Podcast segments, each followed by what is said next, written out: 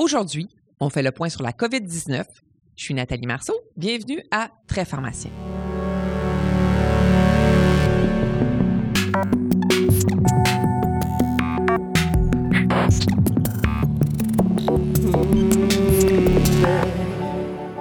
Bonjour à vous, fidèles auditeurs. Vous le savez, hein, après plus d'un an et demi, on est un peu fatigué de la pandémie. Mais c'est quand même important de faire le point sur la situation de la COVID-19 en ce moment. Donc aujourd'hui, on va discuter de la COVID longue qui touche plusieurs de nos patients, mais on va aussi parler de la pharmacothérapie de nos patients hospitalisés et on va aborder des médicaments en développement. Je suis heureuse de discuter aujourd'hui avec David Williamson, pharmacien aux soins critiques à l'hôpital du Sacré-Cœur de Montréal, chercheur au Centre de recherche du CIUS du Nord de l'île de Montréal, ainsi que professeur titulaire de clinique et co-directeur du programme de maîtrise en pharmacothérapie avancée de la Faculté de pharmacie de l'Université de Montréal. Bonjour David. Bonjour Nathalie. Merci d'avoir accepté notre invitation. Ça fait plaisir. Écoute, David, j'aimerais qu'on commence le balado en parlant de la COVID longue. C'est quoi les caractéristiques de ce nouveau syndrome? Fait que la, la COVID longue, c'est euh, essentiellement euh, tous les symptômes qui vont perdurer après la récupération initiale d'à peu près quatre semaines là, de la COVID. Donc, tout ce qui est après quatre semaines qui va perdurer dans les symptômes, on va parler de COVID longue. Il y a une COVID, il y a comme deux longueurs à la COVID. Là. Il y a une COVID longue qui va récupérer dans les mois qui vont suivre. Donc, des fois, ça peut être normal là, de récupérer de certains symptômes. Euh, puis après ça, il y a des gens qui vont rester à plus de six mois après avec vraiment des symptômes chroniques euh, de récupération. La COVID longue, moi, je la, vois de, de deux manières. Il y a des patients qui ne sont pas venus aux soins intensifs ou qui ne sont pas venus même à l'hôpital, qui ont développé des symptômes qui perdurent. On pense à beaucoup des symptômes dont on entend parler de, neurologiques comme la fatigue, euh, comme euh, la dyspnée aussi au niveau respiratoire. Il y a des gens qui vont se plaindre des mois après, qui ont encore de la dyspnée, qui sont encore un peu euh, dans les vapes, qui ont une espèce de voile puis dans leurs pensées, puis qui ont des difficultés à se concentrer.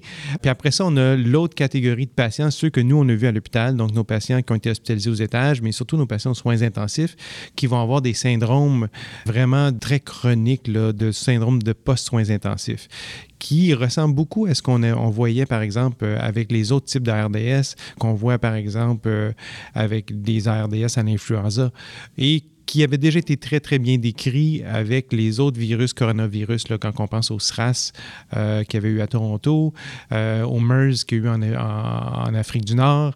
Euh, c'est tout des. C'est bien décrit que ces gens-là, on développe aussi des problèmes chroniques neurologiques, respiratoires, cardiovasculaires, rénales, etc., à long terme.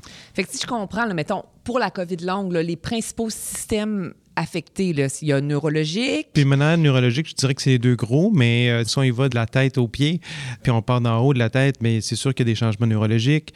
Euh, au, niveau pulmonaire, comme la COVID s'attaque surtout au niveau pulmonaire, c'est là qu'on va voir beaucoup de symptômes, beaucoup de problématiques à long terme, là, du type euh, dyspnée. Euh, ceux qui ont fait des RDS vont avoir de la fibrose pulmonaire, une capacité de diffusion qui va être réduite, qui vont avoir euh, des difficultés respiratoires, qui vont rester oxygénodépendants pendant longtemps. Donc ça, c'est les problèmes qu'on va voir. Mais il y a aussi les autres, si on descend, il y a le cardiovasculaire qui va demeurer problématique, il peut avoir des changements rénaux. Aux soins intensifs, beaucoup de nos patients vont faire des insuffisances rénale aiguë. Beaucoup vont nécessiter d'avoir de la dialyse. La majorité de ces patients-là vont récupérer de leur insuffisance rénale aiguë, mais ça peut arriver que certains risquent d'être dépendants. Puis, ce qu'on sait de la littérature non COVID, c'est que n'importe quelle insuffisance rénale aiguë qu'on accumule dans notre vie, à long terme, c'est associé à plus de risques de développer une insuffisance rénale chronique. Donc, c'est pas non plus banal, même si ces gens-là récupèrent leur insuffisance rénale aiguë, à long terme, il y a des conséquences. Donc, euh, diabète débalancé, des choses comme ça, des minéralisations osseuses, pensez aux patients qui ont été alités pendant longtemps aux soins intensifs, qui ont reçu des bloqueurs neuromusculaires, des choses comme ça. Ces patients-là vont développer des, des, des problèmes de ce type-là. Euh, il peut y avoir aussi des changements au niveau gastro-intestinal. Puis on pense juste à, par exemple, la, le fameux microbiome.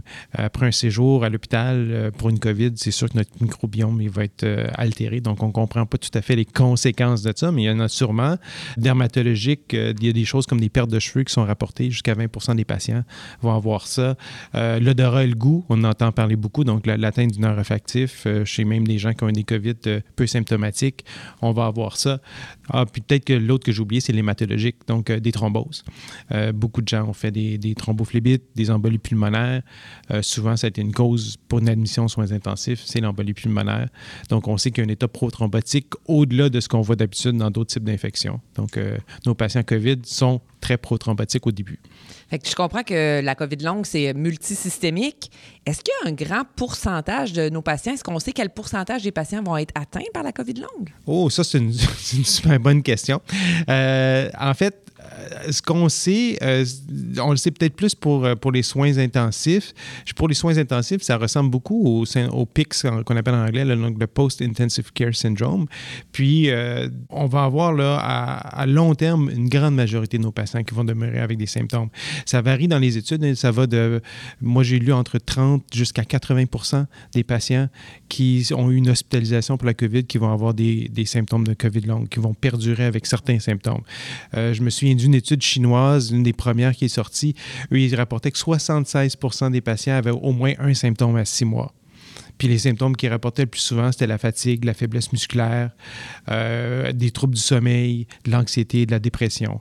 Donc, euh, donc c'est pas rare. Donc, je pense que dans les prochaines années, ce qui va nous attendre, c'est un lot de patients post-COVID qui va être une nouvelle entité chronique qu'on va avoir puis qu'on va voir. On va avoir beaucoup de ces patients-là qui vont nous revenir, qui vont être réhospitalisés, qui vont être hospitalisés pour d'autres problèmes, mais on va avoir encore de ces problèmes-là chroniques, de séquelles, soit neurologiques, soit pulmonaires ou autres de la COVID. Tu sais, tu fais souvent référence au syndrome de, post-soins intensifs. Puis là, ça me mêle un peu. C'est quoi la différence entre le syndrome de la COVID longue puis le syndrome de post-soins intensifs? Mais je pense qu'on pourrait dire que pour les patients qui ont eu une COVID, qui sont venus aux soins intensifs, ils ont tous, ils vont tous développer du, ou presque tous, du, du, syndrome post-soins intensifs. Donc, cette entité-là, on la connaissait déjà.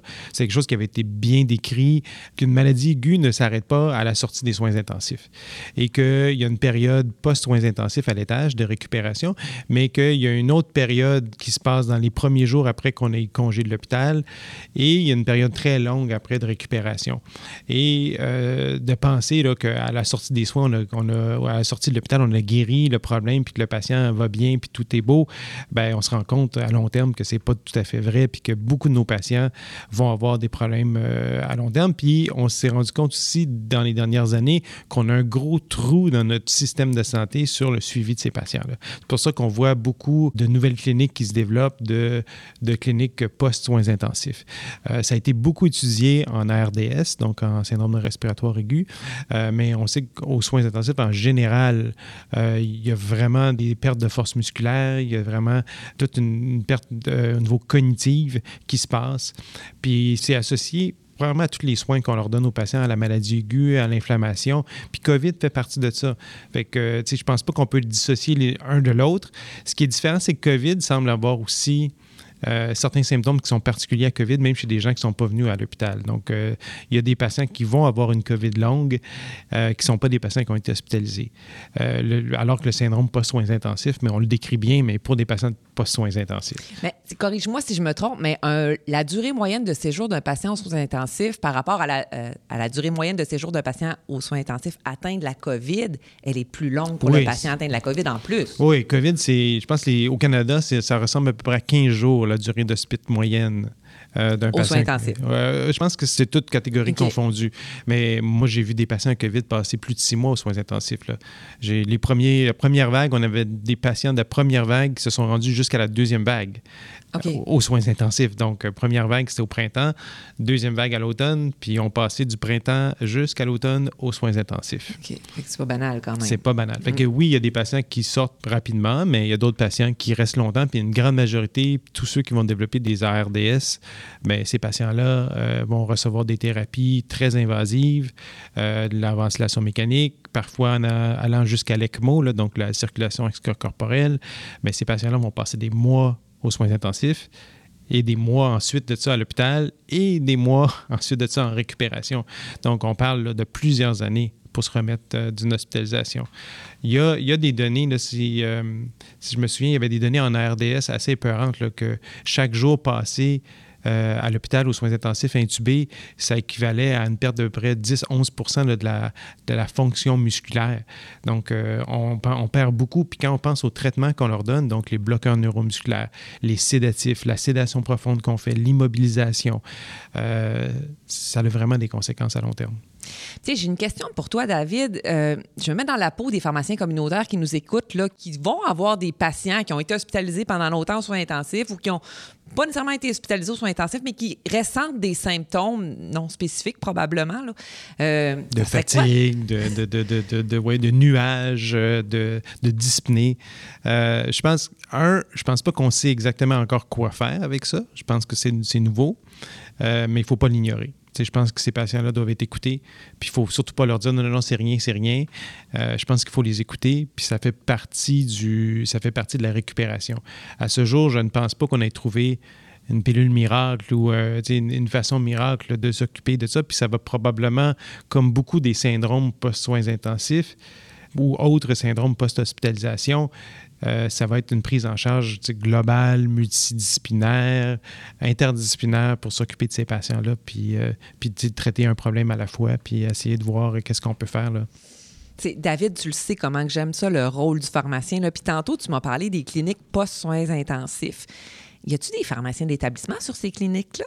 En fait, euh, c'est nouveau, ça commence, ces cliniques-là, puis c'est super pertinent. Quand on parle un peu, tantôt, on parlait du PIX, là, du syndrome post-soins intensifs, mais il y a le COVID, on le sait que c'est vraiment associé à ça.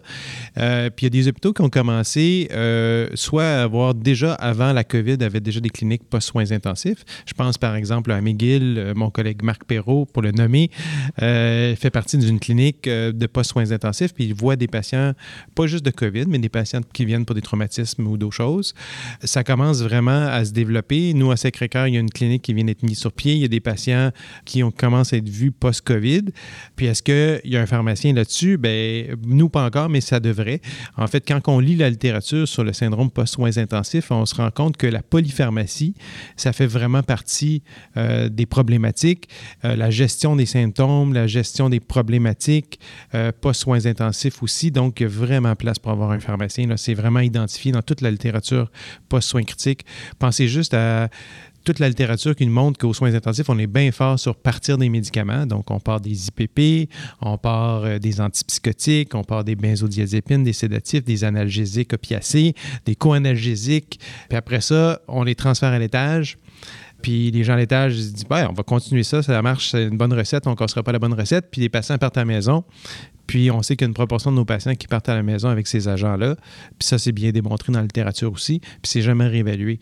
Donc, euh, ça contribue à la problématique. Des fois, si on parle, par exemple, de patients qui ont des atteintes neurologiques, des ralentissements, puis sont encore sous kétiapine que quelqu'un avait parti à l'étage aux soins intensifs, mais c'est des fois, des gens hésitent, mais un pharmacien va se mettre le nez là-dedans, puis il va re-questionner la pertinence d'avoir ces agents-là, puis pouvoir euh, peut-être aider les patients à aller mieux.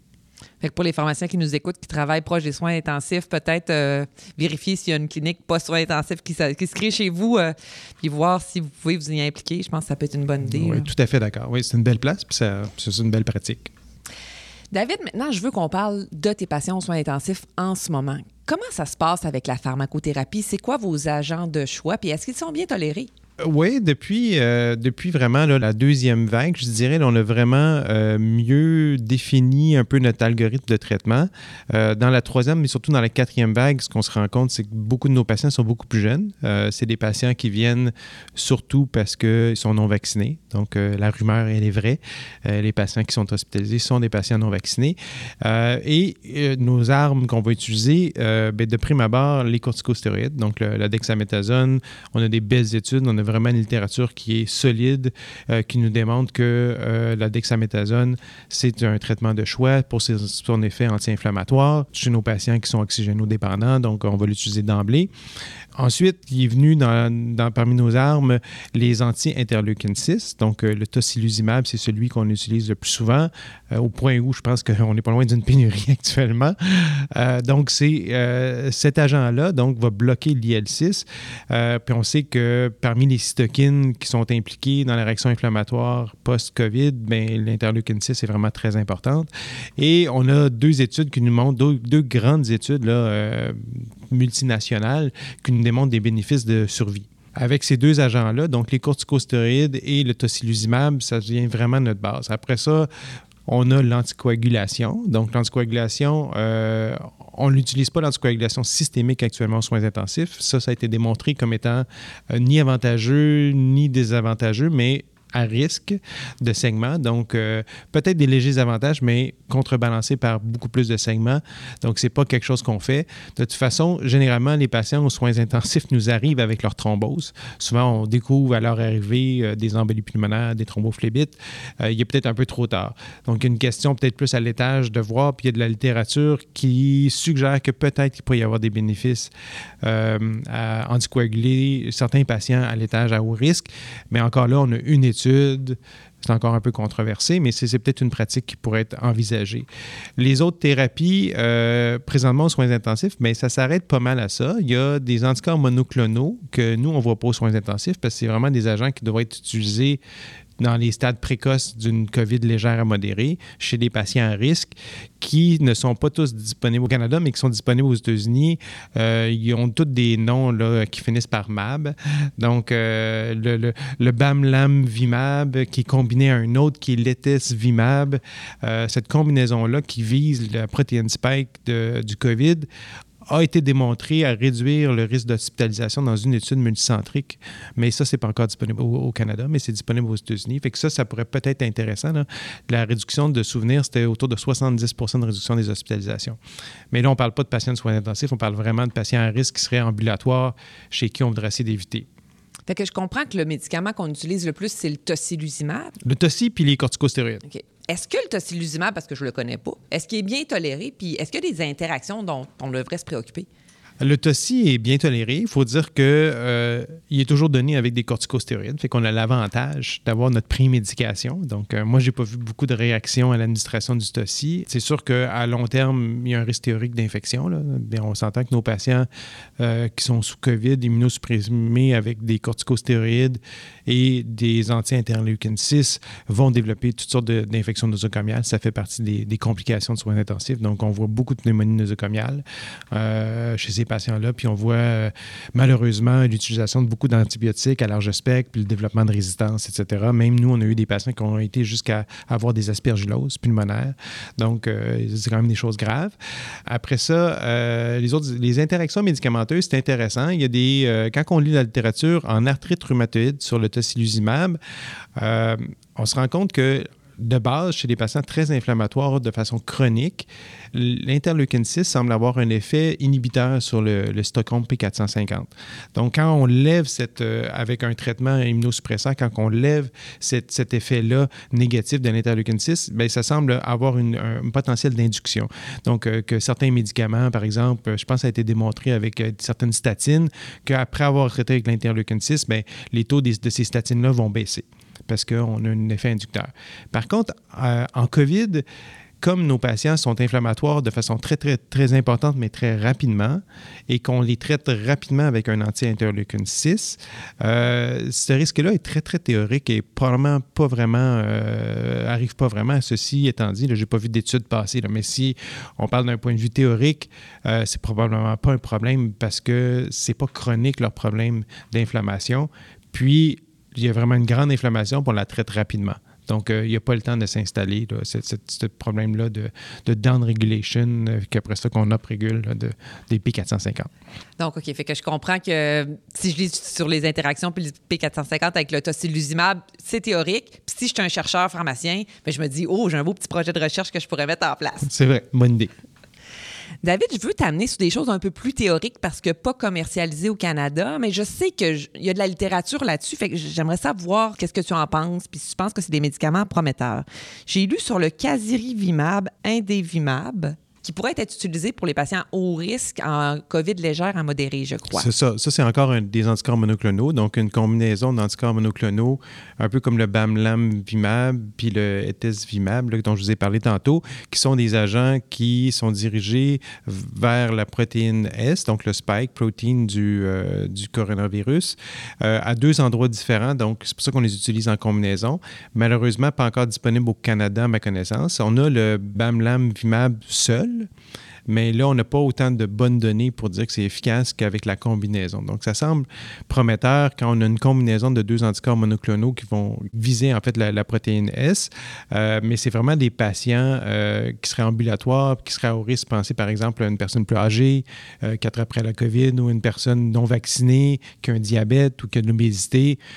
c'est ces gens-là. je pense que ça va se limiter, si jamais on a ces gens-là, à la population non vaccinée ou à la population chez qui on a que la vaccination n'ait pas porté ces effets-là.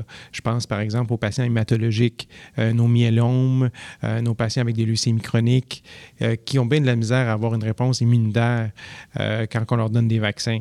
Donc, on a beau les vacciner, et la réponse immunitaire est partielle, puis souvent pas super efficace. Donc, c'est peut-être des gens chez qui leur donner cette immunité-là euh, avec des anticorps monoclonaux pourrait être intéressante, mais ces agents-là, c'est à venir. On n'est pas encore rendu là. Donc, à surveiller. À surveiller, oui. L'autre agent qui a bonne presse en ce moment, c'est la, nouvelle molécule de Merck, qui est le molnupiravir, qui serait potentiellement un médicament père-os.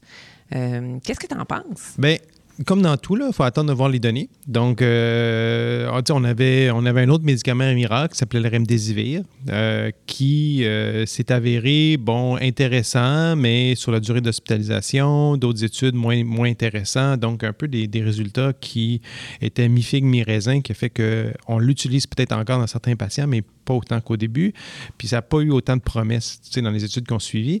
Euh, avec le Molnuparivir, on n'a pas d'études publiées. Il y, a une étude, il y a des études de phase 2 qui sont publiées en ligne sur des sites là, comme MedRx euh, qui montrent une clairance beaucoup plus importante au niveau nasopharyngé du virus lorsqu'on donne cet agent-là dans les premiers jours suivant l'infection. Mais euh, il y a une étude clinique non publiée, juste rapportée en conférence de presse par Merck, qui nous parle d'une étude de phase 3 avec 775 patients qui avaient des symptômes euh, légers à modérés depuis moins de 5 jours, qui avaient des facteurs de risque, donc soit l'âge, l'obésité, des choses comme ça, puis qui étaient non vaccinés. Puis dans cette étude-là, ce que Merck nous dit, c'est qu'il y avait une réduction des hospitalisations qui allait de 14% à 7% dans le groupe euh, traité. Donc ça semble très intéressant, mais encore là, à prendre avec un grain de sel. Euh, on n'a pas lu cette étude-là. C'est qui ces patients-là? C'est quoi la validité interne de cette étude-là? Est-ce que ça a été bien comporté? C'était une étude ouverte? C'était-tu à double insu? C'était quoi les co-traitements? Euh, le, le, professeur qui enseigne la, critique euh, de la littérature en moi aurait tendance à vous dire attendez, on, va lire les, on va lire les études, puis après ça, on pourra se positionner à savoir si c'est intéressant. Mais ça semble prometteur, mais ça, on le dit à on, l'a dit plusieurs fois dans les dernières années, ça semble prometteur, mais en bout de ligne, c'est pas toujours pareil. Je pense par exemple à la colchicine, qui était initialement, euh, nous semblait, semblait prometteuse, mais après la lecture de l'étude, on, était un peu moins convaincu euh, du bénéfice.